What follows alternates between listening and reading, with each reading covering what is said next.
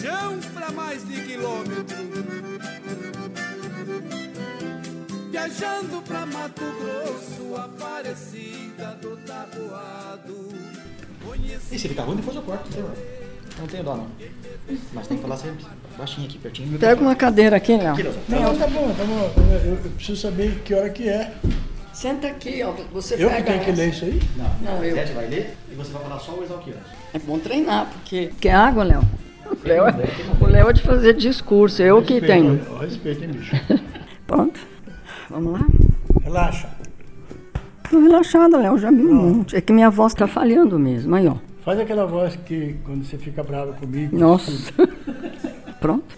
Vamos lá. Um, dois e. Olá, doutores, colegas bichada. Bem-vindos ao Exalcast, o podcast feito por, com e para exalquianas. E exalquianos. Com a participação especial de... Léo Brito, mais conhecido como Cachumba, da A68 da Exalc, melhor turma da escola, sem dúvida. Discordo. Você acha que pode falar isso? Maria Lisete Barreto de Menezes é a 69, completando agora seu jubileu de ouro, com muita honra. Perfeito. Tudo bom, Lisete? Tudo bem? E você, como está? Eu vou muito bem, obrigado. Ótimo, ficamos felizes. Obrigado por aceitar fazer esse trabalho extra aqui no sábado de manhã. É um prazer, Gigi, sempre é um prazer te atender. Você disse Eu sou de 69, eu faço Então, esse ano 50 anos 50 de anos. formada. jubileu de ouro. Jubileu de ouro. Eu faço só 20. Eu sou um pouco mais 30 novinho. anos a mais é pouca coisa. O importante é que nós estamos aqui, né? Sim, sim. E vamos se encontrar no churrasco, né? Se Deus quiser, já está tudo comprado, passagem, hotel reservado, família inteira. O Leozão, Cachuma também vai? Vai. Leozinho também, Catapora? Também. O Léo faz 15, né?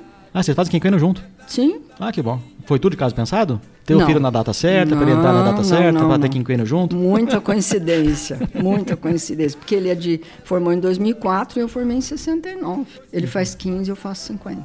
O Léo já fez no ano passado, ele é da turma de 68. O tempo passou rápido, muito rápido. E as mudanças foram grandes. Quando nós chegamos aqui, que eu fui morar com eles lá no município de Bonito, não tinha nenhum médico, não tinha nada, nada, não tinha estrada para chegar lá, era tudo muito difícil, muito difícil mesmo. Eu morava num lugar que eu não tinha nenhuma comunicação. E quando que a gente vai fazer o o episódio da família Brito? Quando você quiser. Mas tem que convencer o Leozão, que ele tá com um charminho, né? Não sei, ele, Ele tá com é. charme, E isso. daí a gente faz um episódio especial do, do podcast sobre a A única família coisa Brito. que a gente não vai lembrar é as notas. No último caso, tem currículo aí em cima no cofre.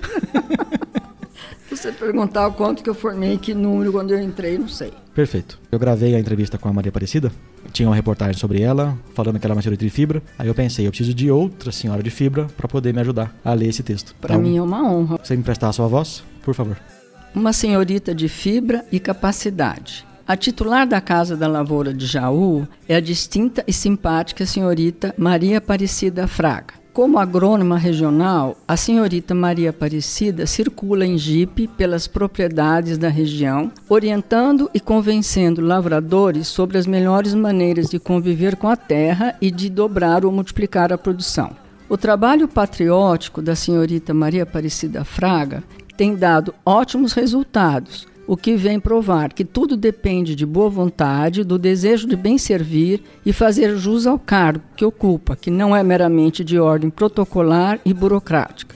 As casas da lavoura nem sempre gozam de prestígio, pela constante falta de material e elementos de boa vontade e dedicação, que queiram de fato colaborar nessa nobre missão de aumentar a produção em todos os seus setores. Ademais, muitas das casas da lavoura de nosso estado nada produzem, porque seus responsáveis parecem ter má vontade e se preocuparem muito com papéis e mais papéis, quando a lavoura necessita de estímulo, orientação segura e permanente por parte dos agrônomos. O trabalho honesto e criterioso dessa destemida jovem da cidade de Jaú é um exemplo que devia ser imitado por todos aqueles que desejam apenas o emprego como meio de vida. Parabéns, senhorita Maria Aparecida Fraga.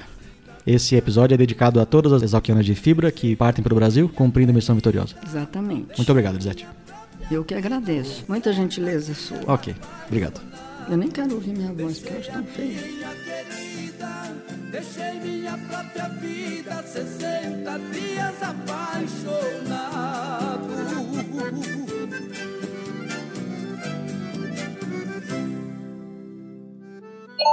Antes de começar a entrevista, uma palavra do nosso patrocinador.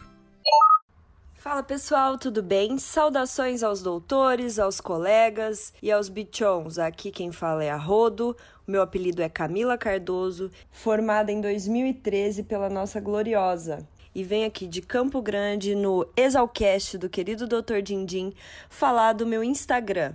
Gostaria de convidá-los para ir lá, dar uma espiadinha, curtir, comentar, dar o seu feedback, sugestão. O Agrotalk, ele tem o intuito de comunicar o agro, principalmente para quem não é do agro, para a gente levar nossa informação, nosso amor e carinho do agro para o mundo inteiro. Um forte abraço e até mais. Foi uma beleza, foi um tempo maravilhoso. Eram outros tempos. a maioria era filho de fazendeiro, mas tinha também muitos de Piracicaba. Tinha poucos de São Paulo, assim tinha também, mas a maioria era de fazenda. A maioria era. Eu mesmo fui para lá porque minha família sempre teve fazenda e eu gostava disso. Porque foi um tempo maravilhoso. Ah, eu via muito companheirismo da turma, os professores eram excelentes. Agora tinha muito menos professores. O pavilhão de engenharia, por exemplo, tinha uma meia dúzia de professores. Mudou muito tudo. Naquele tempo, a escola era muito bonita porque tinha aqueles parques e os, os prédios clássicos. Agora nem sei quantos alunos tem mais, mas naquele tempo tinha 300 e poucos alunos. Na minha turma eram 70 e poucos. E naquele tempo era só engenharia agronômica. Agora tem engenharia florestal e outras. Então já, já mudou tudo. Está muito diferente. Porque acho que meus contemporâneos já morreram todos. Não é possível. Alguns já. Hein? Alguns já foram entrevistados. Sabe o que aconteceu naquele tempo? Nós éramos alunos do Carneiro, que era célebre, e o Carneiro segurava metade da escola. Então, eu entrei com uma turma, aí metade da minha turma ficou para trás, e eu peguei uma turma que estava atrasada e juntou na minha. Então, ficou muito, muito... Tem uns que eu não lembro direito. Eu falei, olha, minha memória está ruim, viu? O que, que você precisa? Não, vou pegar um no carro fone de ouvido, que eu vou deixar a entrevista do Guaçu para o seu marido escutar enquanto a gente conversa. Ah, tá. Ele vai ouvir a entrevista que eu fiz com o Guaçu. Ah, Lembra sim. do Guaçu? Ah, eu, penso- Ele morava na Maloca. eu lembro da marca, do Açupitério. Esse é o Cardoso. Lembra do Cardoso? Ah, claro, Cardoso, eu lembro. Nossa, ele está fortão Tá ainda? forte, que tá beleza. forte. Então ele tá muito bem. Quando eu fiz 50 anos de formatura, eu fui à reunião. Tinha alunos lá de 75 anos. Inclusive o Cardoso. Tinha uns de 60 anos. Eu faço 60 anos daqui três, eh, três, em 59. Não, você faz daqui quatro anos. 65. Hein? Três anos. Você vai fazer 65 anos formado. 65? Ah, é, você tem razão. Nossa, que 60 anos já foi. Eu estudei, eu fiz minha lição de casa. Aqui Ah, é? fazer 65. Você já estudou lição. Então você faz. Eu não sei o que falar, francamente. Não. O que, que você quer que eu fale? Eu fiz uma pauta. Eu vou passar Fazendo- a pauta com você antes. Você me passa as perguntas? Sim, é, vamos, vamos conversar sobre a pauta antes. Eu vou te contar aqui quem a gente vai falar. E aí, ao longo da conversa, vamos conversando. Velho. O Cardoso é formidável. Ele é. Eu tenho a impressão que eu conheci o Cardoso quando eu comecei a trabalhar.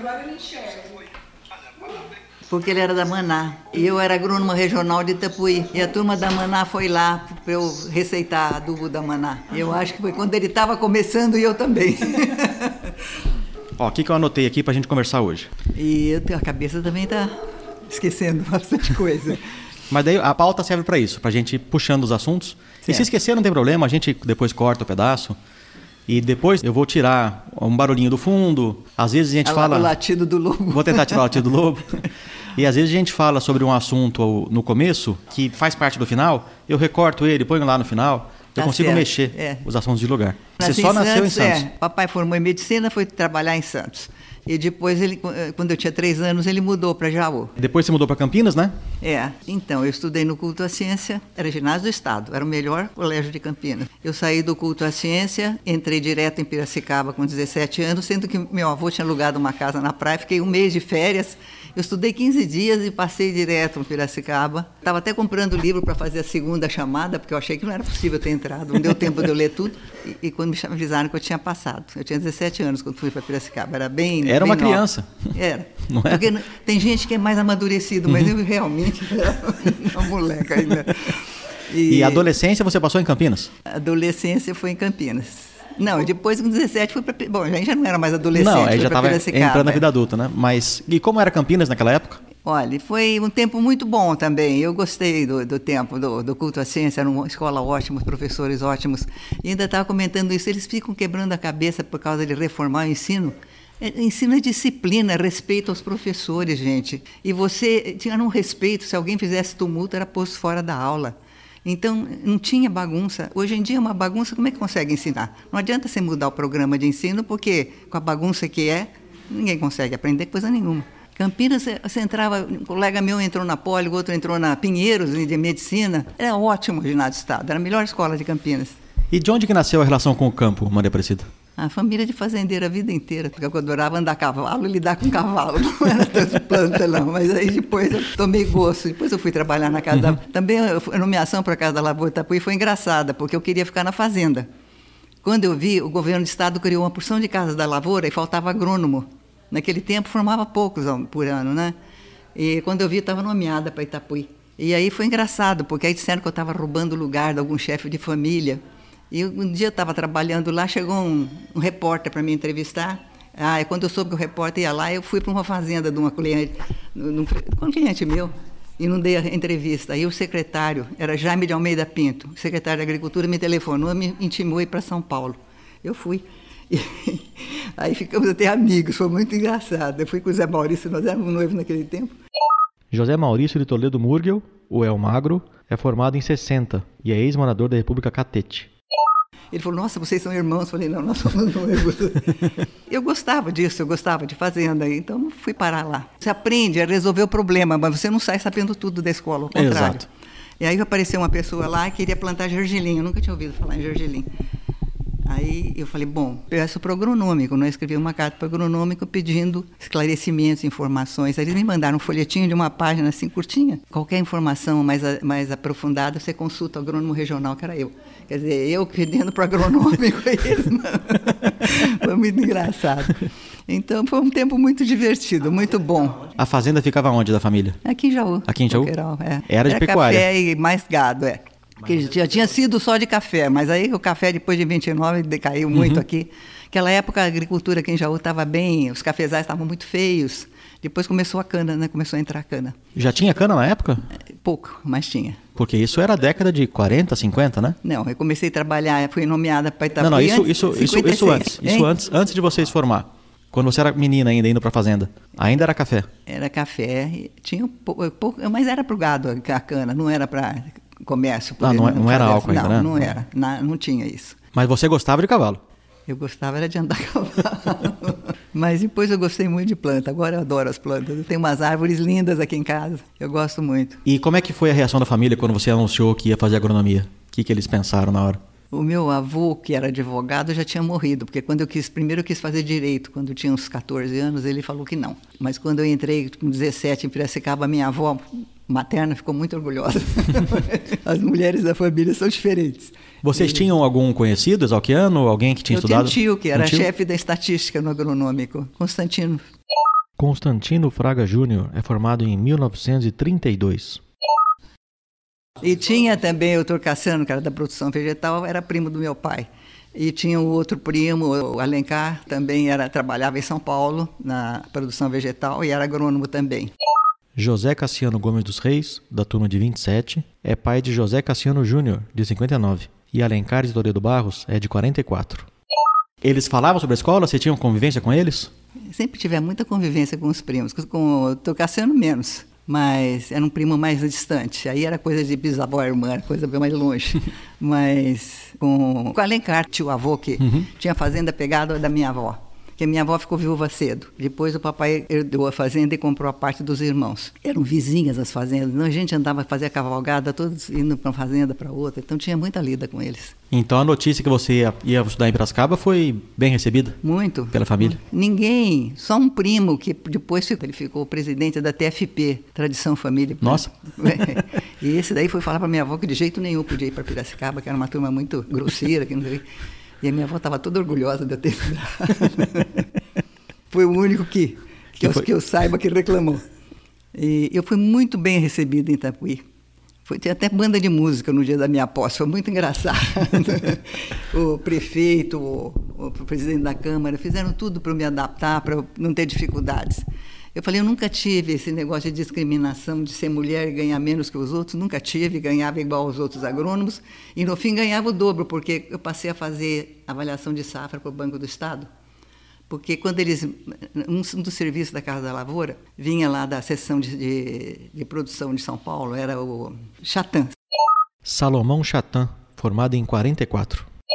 Eles sorteavam umas tantas propriedades em cada município e uns tantos talhões nessa propriedade. Você tinha que ir lá e derriçar o pé de café para você fazer uma avaliação de safra. Então você ia numa fazenda, você colhia lá uns três, quatro pés de café em vários lugares. Com isso aí, com a média do que você colhia, eles faziam a estimativa da produção de safra do Estado. Olha só. E no fim eu estava craque, sabe? Só de olhar o pé de café eu já sabia se ia dar 6, 8 litros. E com isso, o Banco do Estado me chamou para fazer a avaliação de safra. Então eu já estava dobrando meu ordenado no fim.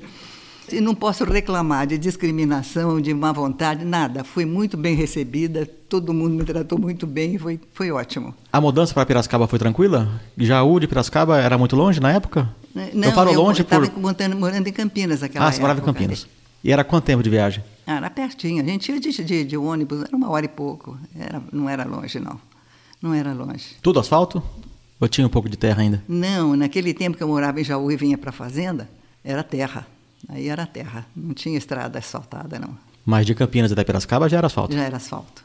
Depois eu fui morar, primeiro no dispensário dos pobres, que as, as freiras estavam construindo um pensionato na época, estudante. Na É. época não tinha República Feminina, né? Não, eu nunca, nunca morei em república. Eu fiquei numa, num quartinho que devia ser quartinho de empregada. No fundo tinha um quintal e um quartinho com banheiro lá atrás. E tinha só uma amiga lá que morava comigo, a Elza Mioto. E para eu chegar nesse quartinho tinha um ganso, um galo índio e um monte de galinhas. E o galo era muito bravo, ele investia com a espora assim, eu tinha que ir com o guarda-chuva, toreando o galo para chegar no meu quartinho lá. Bonito galo, mas bravo que era uma coisa. E aí fiquei um ano lá nesse. Eu tinha que ir pulando o pessoal deitado, assim, que ia procurar auxílio, porque as freiras distribuíam né, alimentos, distribuíam.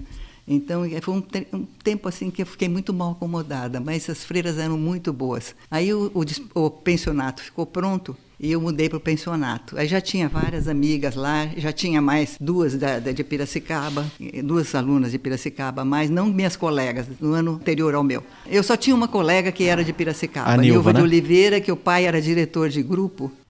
Nilva de Oliveira Fialho, é colega da Maria Aparecida. E isso foi muito bom, porque ele era convidado para tudo. Tinha muito folclore em Piracicaba naquele tempo. Então, o que tinha de festa folclórica, o seu Luiz ia e eu ia junto. Então, eh, domingo tinha congada, cateretê, era uma delícia, sabe? Era tão bonito. Era um folclore puro, como eu nunca mais vi em outro lugar. E a Nilva era Piracicabana. Piracicabana. Ela era ótima pessoa, a Nilva. Ela depois foi trabalhar no Instituto Botânico e ela faleceu quando foi 50 anos de formatura, ela tinha falecido naquele ano. Ah, que pena. Ela era 10 anos mais velha que eu, mas era uma pessoa excelente. E eram só vocês duas, né? Só nós Na duas. turma. No nosso ano, em 56, só nós duas. Aí, em 55, em 57, já tinha duas, a Ana Maria Barros Carvalho, que era de Campinas, e a Esmeralda, de Mineiros do Tietê. Ana Maria de Barros Carvalho e Regina Esmeralda Tamiaso Melo Amaral, ambas são da turma de 58. Isso. Nas minhas contas, você é a décima primeira. Mas tem Ah, algumas... Tinha a Vitória Rossetti, que foi Sim, a pioneira. Vitória foi a primeira. É. é. A Vitória foi a primeira. Dessa eu tenho bastante orgulho. Veridiana Vitória Rossetti, formada em 1939. É a nossa primeira exalquiana. Eu fui a primeira a trabalhar em campo, Sim. porque todo mundo ia para laboratório, né? ia para agronômico, para Pro biológico. é. E eu fui a primeira a enfrentar o campo, mas foi muito bom. Então, você sabia que hoje são 42% dos ingressantes são mulheres? Hoje em dia eu, eu acho muito bom isso. Mas tem outros cursos, né? Na Ah, Exalc hoje tem vários outros cursos, não é, isso só que Eu agronomia. estava comentando, naquele tempo era só engenharia agronômica e Piracicaba não tinha outra faculdade.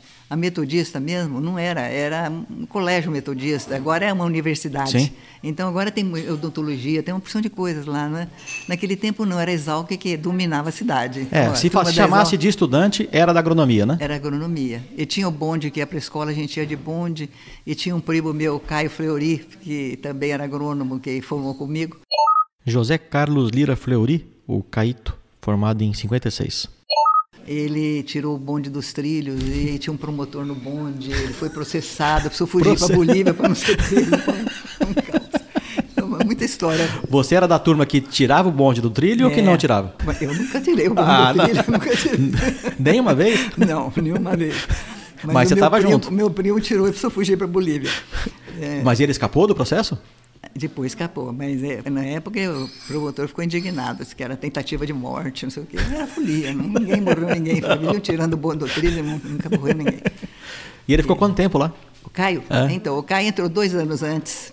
Aí ficou preso na matemática. Aí, quando eu passei, ele emparelhou comigo e formou comigo. Mas é um primo que eu conheço desde pequena. Já, já faleceu. Ele que instalou o Vazan, ele era um agrônomo, foi capa da, da, da Globo Rural, Olha só. o Nakano também. E em matemática, as meninas passavam ou ficavam aqui nos meninos? Olha, eu nunca pus a escola na frente da família. Então, quando eu vinha para a fazenda, às vezes faltava 15 dias. E aí eu ficava atrapalhada com faltas e com matéria, né? E era longe, né, na época, não era? Aqui Uma, era uma longe. viagem É. hoje, Piracicaba-Jaú é perto. É, a gente levava, nem lembro mais, umas 5, 6 horas para vir de lá para aqui, e de Piracicaba. Eu sei que eu fiquei em dependência de matemática e uma tia casou e foi morar em Portugal e eu faltei um mês na escola. Um mês. É, um mês. Aí eu fiquei dependente de matemática. Eu não tomei bomba, mas fiquei, tive que fazer dependência quando eu passei do primeiro ano para o segundo ano. Estudava à noite no pensionato, era sobrado, e embaixo, assim, na- de noite, um silêncio, uma coisa, um- você não tinha um barulho, não tinha telefone, não tinha nada. Então dava para você chegar numa concentração muito grande. E. E eu tomava um comprimido para não dormir, para não ter sono, porque estava sozinha lá na escuridão. É, Pervitin. Aí um primo meu falou: Você sabe o que você tomava? Você tomava anfetamina. Eu falei: Puxa, eu ficava tão inteligente, ficava tão inteligente que eu dizia: Não preciso de professor, basta ter livro bom que eu aprendo tudo, não preciso de professor. E era anfetamina fazendo efeito. Mas será que, Que juízo, acabava né? a prova, não, não, não tinha nada, não sentia mais nada, não sabia. Era, que eu tanto que os estudantes tomavam para conseguir estudar de noite. Eu tinha que rachar, porque eu- como eu faltava muito, eu tinha que estudar muito para passar. E aí eu tirei 9,5 na descritiva, que é a, a, a matéria que o Carneiro mais prendia a turma era a geometria descritiva. Nossa, tirei 9,5, ele foi lá me cumprimentar. Falei, Oba, valeu, permiti, viu? Aí passei, não tomei bomba, terminei o curso em quatro anos. É. Não, não reprovou nenhuma matéria? Nenhuma- não, não. Mas pegou algumas dependências. Só duas. Essa e uma vez peguei a de topografia. Mas não é que- tinha topografia, porque não tinha topografia não. É, é, era engenharia rural e a gente fazia topografia, mas não tinha nem máquina de calcular. Você fazia aquela planilha, se você errasse um cálculo, e eu sou distraída, eu errava tudo, né?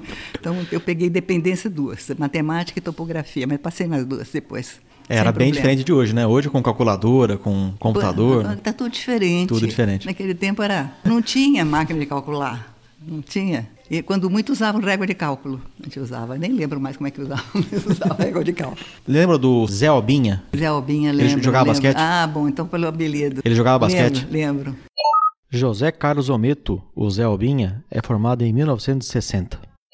Ele contou que volta e meia pegavam os bichos, os calouros, e pintava com piche, com... É, não, olha, judiavam demais dos meninos. É, então, tinha é isso um que eu te lá, um balbo de Ribeirão que era terrível, o pessoal tinha pavor dele, saía pelas janelas. Acabava a aula, ficava só as duas meninas sozinhas na sala, porque os meninos tinham saído pela janela, para não ser pego por- por trote. Sansão, o apelido dele era Sansão. Valdemar Balbo, conhecido como Sansão, da turma de 55. Ele judiava muito dos meninos. Das meninas, eu falei que eu nunca ouvi um palavrão, nunca ouvi uma coisa desrespeitosa. Nunca.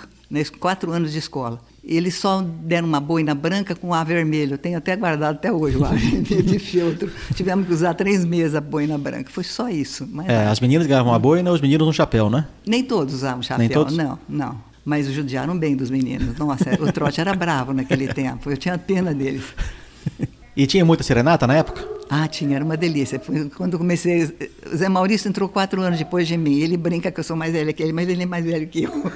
Ele entrou quatro anos depois, então ele levou lá uns colegas para fazer uma. Assim, nunca vi um violino mais desafinado, era muito engraçado. Era muito engraçado lá no pensionato. O pensionato que não estava terminando a construção, ficava na Rua do Rosário, era uma rua boiadeira. Então, de vez em quando, passava assim 700 bois, 800 bois, passava boiada, vinha lá o boco na frente e a boiada.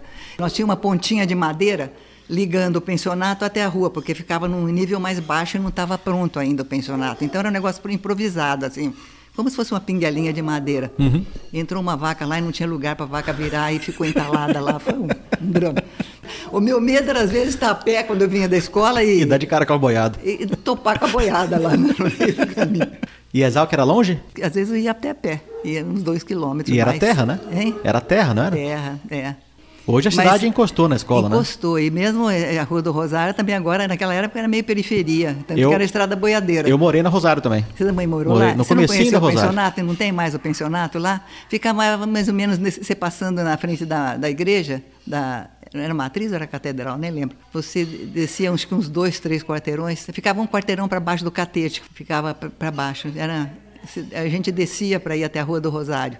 E o pensionato ainda era mais baixo do que o nível da rua. E você frequentava o catete? Não, a gente nem entrava em república. Imagina, naquele época era diferente. Não tinha isso, não. As coisas eram. Mas as freiras eram muito boas. E aí o, o bispo, de, era, tinha bispo lá em Piracicaba, ele proibiu mulher de usar calça comprida. Passou lá uma bula, sei lá o quê. E a freira, a madre Nazaré, ficou embaraçada. Como é que você vai fazer, Maria Aparecida? Madre Nazaré, eu tenho que subir em escada de usina, como é que eu vou de saia? Não, tem nem, não dá nem para pensar. Ela falou, você leva a roupa e troca na casa da Nilva. Então ficou resolvido assim. Eu saía do pensionato, ia para a casa da. Nilva, trocava de roupa e ia para a escola. E ela era tão camarada que ela deixava.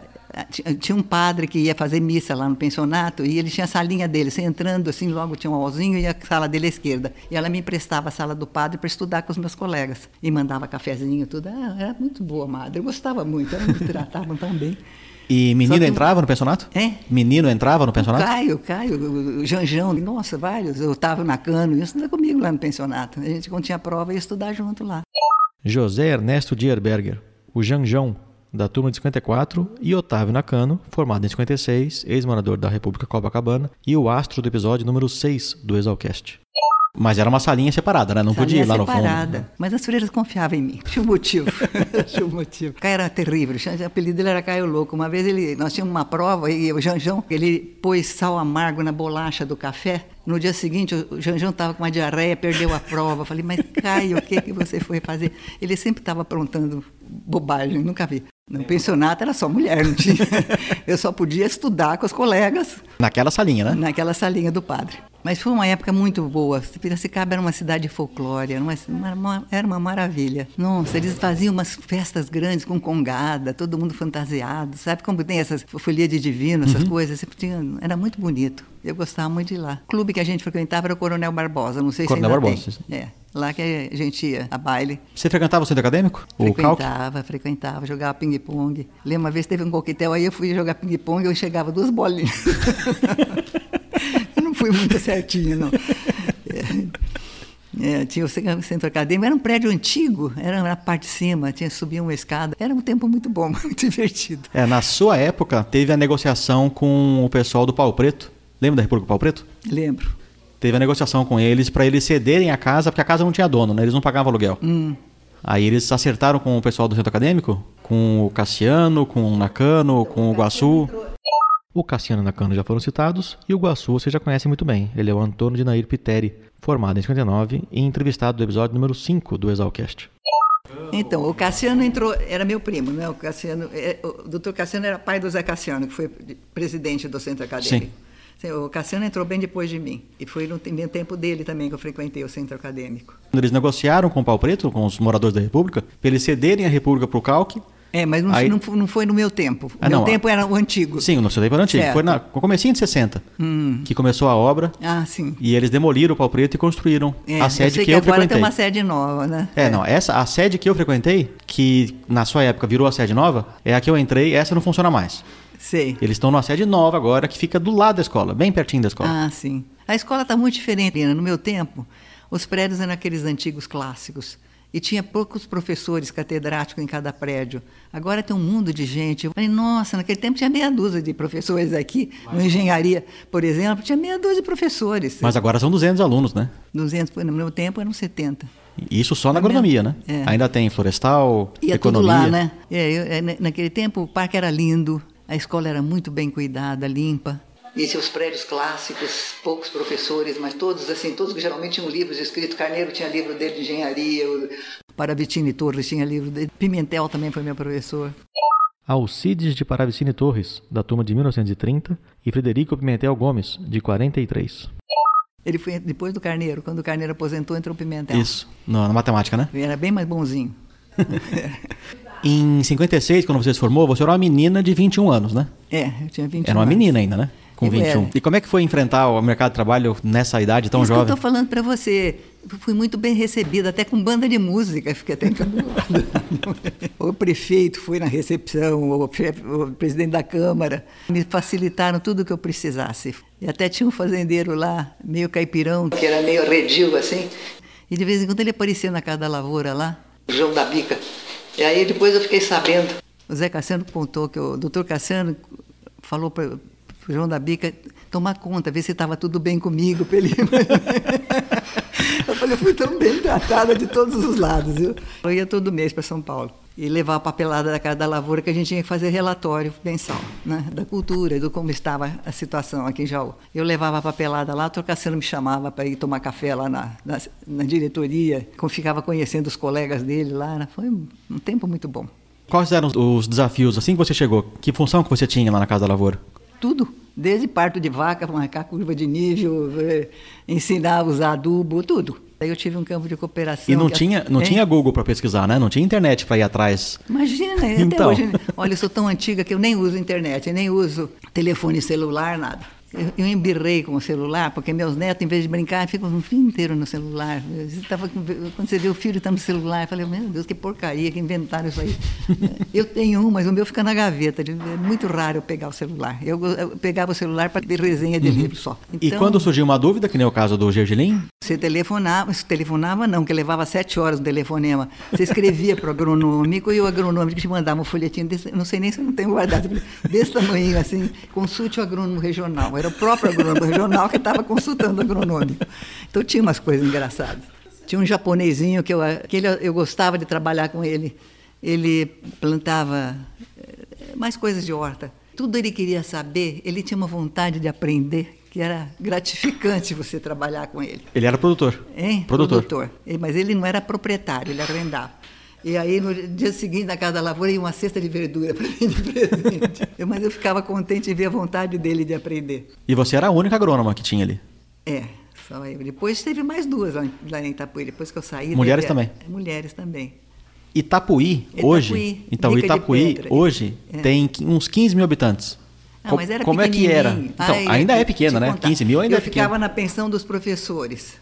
Aí você andava um quarteirão, atravessava em diagonal o Jardim da Matriz, que é o jardim principal lá da frente da Matriz, e a Casa da Lavoura ficava um quarteirão na esquina de outro, do quarteirão seguinte. Então eu tinha que atravessar em diagonal. E eu ia de calça comprida, claro, que eu estava trabalhando em fazenda. Mas o bispo não falou que não podia usar calça? Não, mas aí Itapuí. Eu sei, eu tô brincando. Eu, bispo de Piracicaba. Aí já tinha, já tô fora de Piracicaba. Aí me juntava um bando de moleque atrás de mim, mulher de calça, mulher. Mas eu tinha uma vontade de passar um couro naquele moleque. Ficava correndo de de raiva dele. Cansava de mim, porque eu usava calça comprida. Eh, Então, se, se hoje Itapuí é pequeno, imagino em 57. Devia ter uns 3, 4 mil habitantes.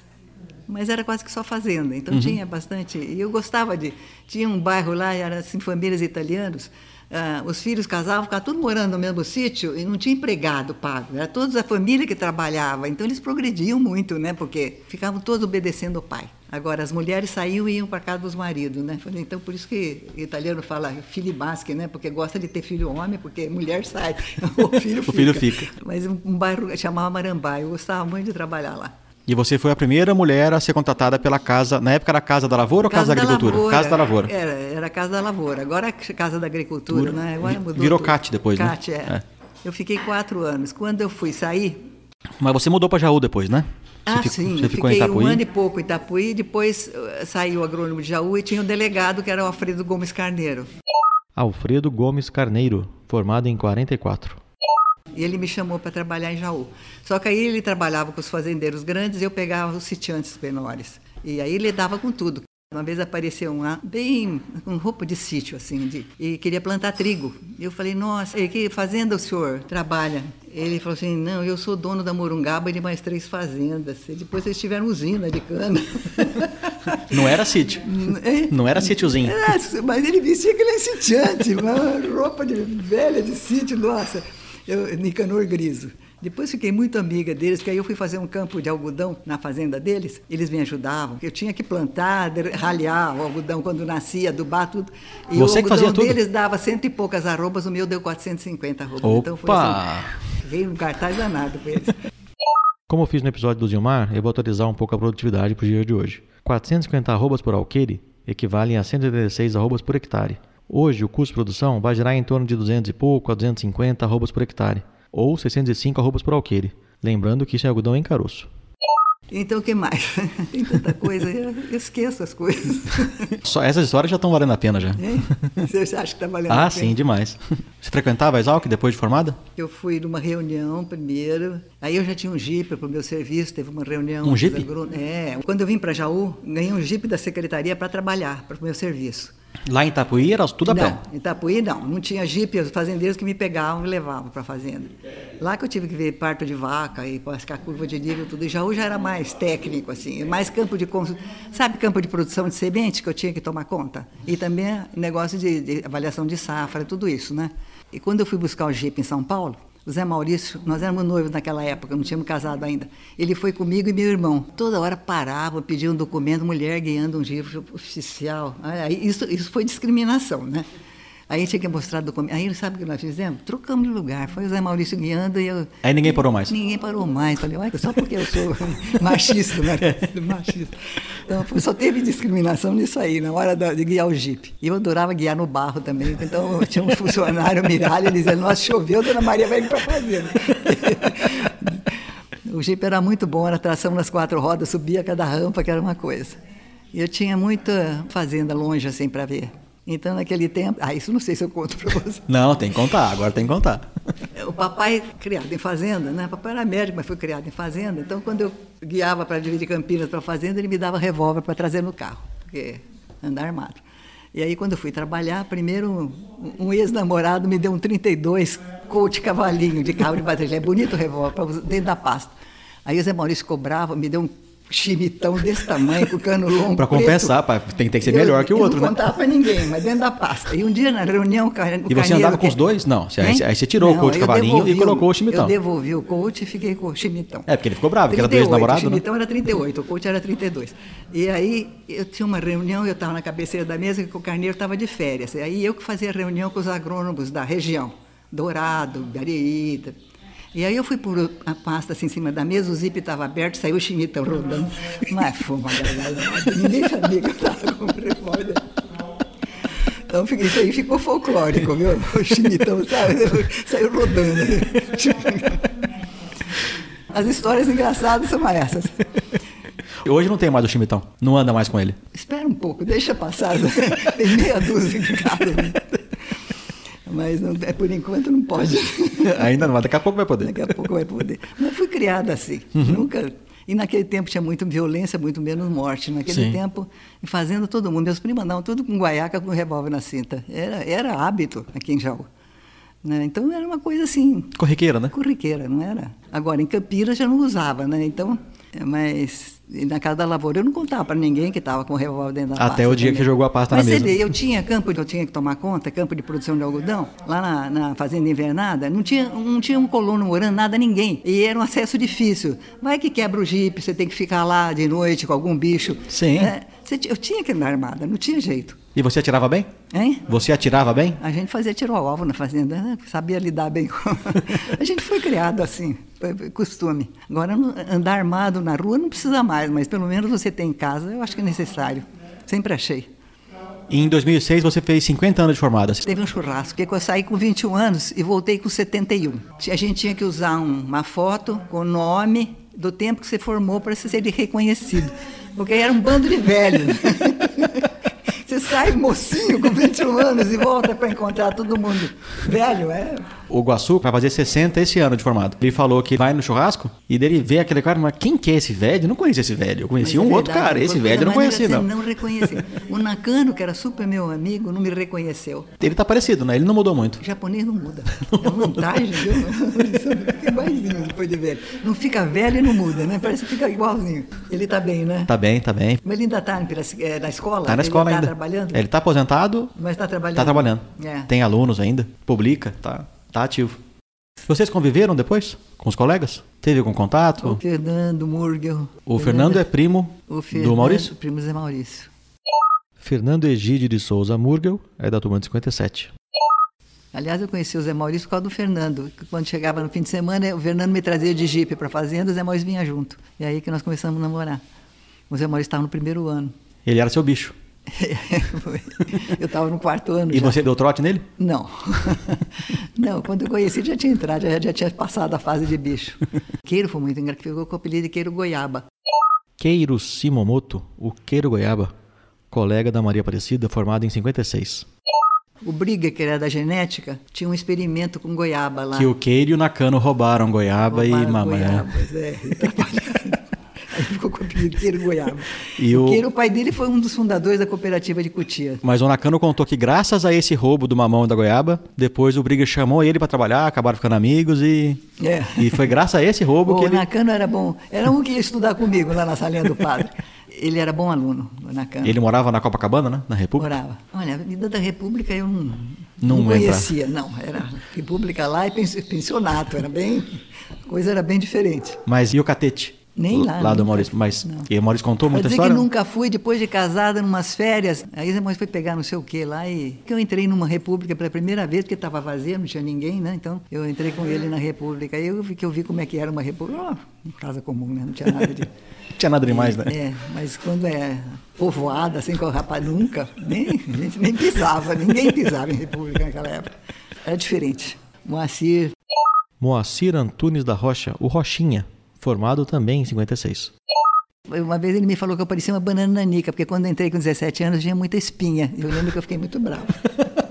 Não gostou do apelido? Não, não gostei. Te Eu deram? não sei se ele botou apelido de banana nanica, eu não sei. Na época você não ganhou apelido. Que não fiquei sabendo de apelido. É, o apelido ele passou a ser mais formal, acho na década de 80. É, tinha, porque o Caroço, por exemplo, que era um colega Zé Maurício, eu nem lembro o nome dele, era Caroço. Então tem uns, uns assim, né?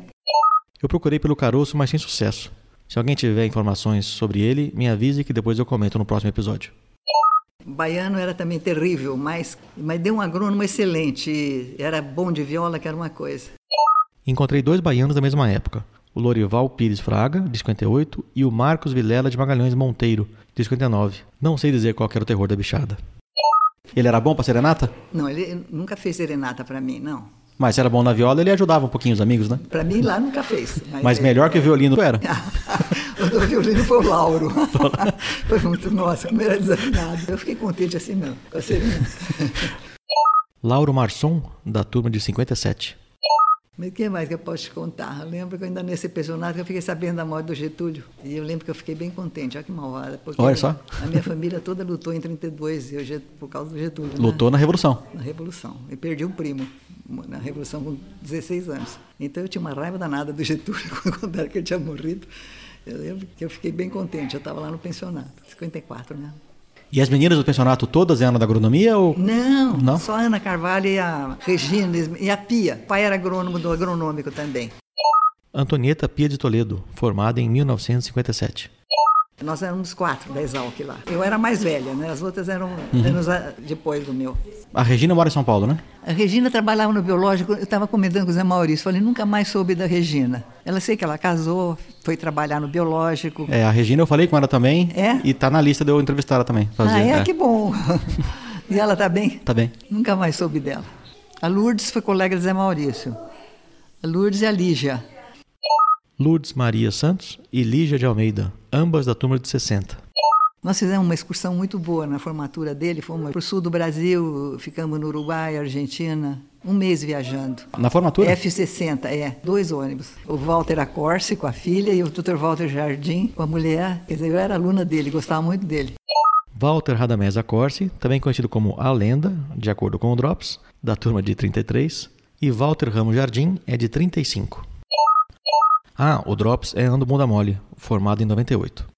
Foi muito boa essa excursão. Foi Você vê que eles fazem até hoje isso? Fazem? Se eles conseguem pouco dinheiro, viajam para o Brasil. Se conseguem mais dinheiro, eles vão para fora, vão para Europa. Tinha tido uma turma antes da minha, que tinha o Vasco Maroni, que eles foram para a Europa. Vasco Maroni é da turma de 53. Mas a turma do Zé Maurício. Tinha o Vergueiro, Sérgio Vergueiro, de 60. e ele conseguiu um patrocínio do IBC para fazer propaganda do café no Uruguai e na Argentina. Então, patrocinou a viagem. Olha só que legal. É, eu fiz o levantamento da área florestal de Jaú. Não tinha satélite, mas tinha fotografia aérea. De avião, né? É, de avião. E tinha um painel grande na prefeitura. E eu ia lá, pegava com um planímetro, media as áreas que tinha mato, depois eu ia nas fazendas para identificar o mato. E com isso eu ganhei um prêmio. Foi o Zé Bonifácio, o diretor do Botânico. José Bonifácio Sampaio, esse é um pouquinho mais antigo, formado em 1912. Foram dois ganhadores do prêmio, a Maria Aparecida e o Alfredo Gomes Carneiro. Por esse motivo, eles racharam o prêmio. Cada um levou a bagatela de 25 mil cruzeiros. E olha, depois dos quatro anos foi engraçado porque o, o Rui Miller Paiva queria que eu fosse trabalhar com ele em São Paulo, o Chatan queria que eu fosse trabalhar com ele em São Paulo, o Zé Gomes, que trouxe a soja para o Brasil, que depois foi ministro da Agricultura, queria que eu veio para Jaú para eu ir trabalhar com ele. Eu falei, então, se eles queriam, porque funcionei bem, né? Estava bom. Rui Miller Paiva, da turma de 35, e José Gomes da Silva, da turma de 46. Mas aí nós casamos e eu tinha ideia de voltar a trabalhar, né? Mas aí vieram cinco filhos assim, não queria página para os filhos, então parei de trabalhar, mas comecei a trabalhar para um tio em reflorestamento, que ele plantava eucalipto, e trabalhar em paisagismo, assim, quando eu tinha tempo, eu fazia jardim, fazia parque. E a fazenda continua? Não, não. Quando chegou uma crise de cana, nós tínhamos plantado 80 alqueires de cana, e o usineiro rasgou o contrato hum. e ficou 80 alqueires de cana em pé financiada no banco. Precisou vender a fazenda para pagar o pra banco. pagar banco. Infelizmente. Foi uma maior tristeza. Aconteceu com muita gente isso. É, é que nem 29, que a família inteira tinha fazenda, perderam tudo, né? 29 foi uma tragédia. O meu bisavô perdeu tudo Perdeu em 29. Tudo, tudo, tudo, tudo. Minha avó estava com café tudo embarcado, queimaram tudo. Meu pai tava, tinha formado em medicina, estava na Europa fazia dois anos fazendo especialização, chamou de volta, acabou o dinheiro, veio embora, não tinha mais. Aí foi um tempo duro. Mas a família recuperou. Só a vovó, os tios não. não recu... Só um tio recuperou a fazenda, os outros não. Mas a fazenda já ficou muito, muito estragada, porque ficou em mão de interventor, sabe? Acho que foi até o Getúlio que fez essa devolução. Mas, por exemplo, arrancaram todo o ladrilho do terreiro, quebraram a máquina de café, estragaram muito a fazenda.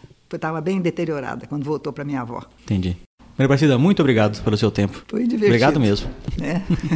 Eu achei que não tinha nada para falar. Sempre tem as coisas engraçadas, né? Você tem algum recado para as meninas que estão entrando na agronomia hoje? Que é uma profissão linda. Eu adorei ter feito agronomia. Eu não posso reclamar de nada. Fora o cara que reclamou de eu ter sido nomeada, mas isso porque o governo me pescou lá. Porque eu não queria, eu queria ficar na fazenda, porque faltava agrônomo.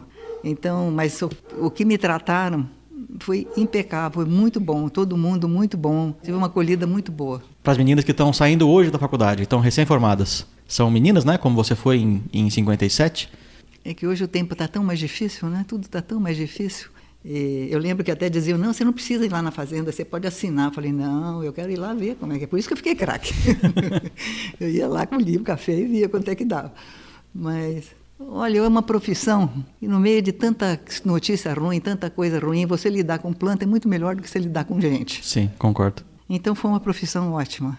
Gostou de ter feito agronomia? Muito, muito, muito. E eu tenho pena dos meus filhos ter seguido. Tem algum neto que tem chance Eu tenho de... poucos netos, tenho duas netas, agora é tudo design, outras coisas aí. E os netos ainda são pequenos, têm 10 anos, ainda estão dois então, meninos. dá é. pra gente fazer a cabeça deles para eles irem para agronomia, é, né? Pode ser. tá em tempo Pode ainda. ser, É. Mas é isso aí, eu acho uma profissão linda. E é muito melhor você lidar com planta do que lidar com gente. Muitíssimo obrigado, Maria Cida. Não tem de quê, eu também agradeço. Muito obrigado. Foi muito bom conversar com vocês. Não sei se eu falei muita bobagem. Mas a gente podia colocar uma foto sua lá no seu perfil, tá sem É? foto.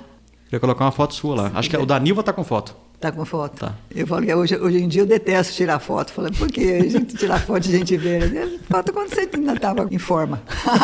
claro.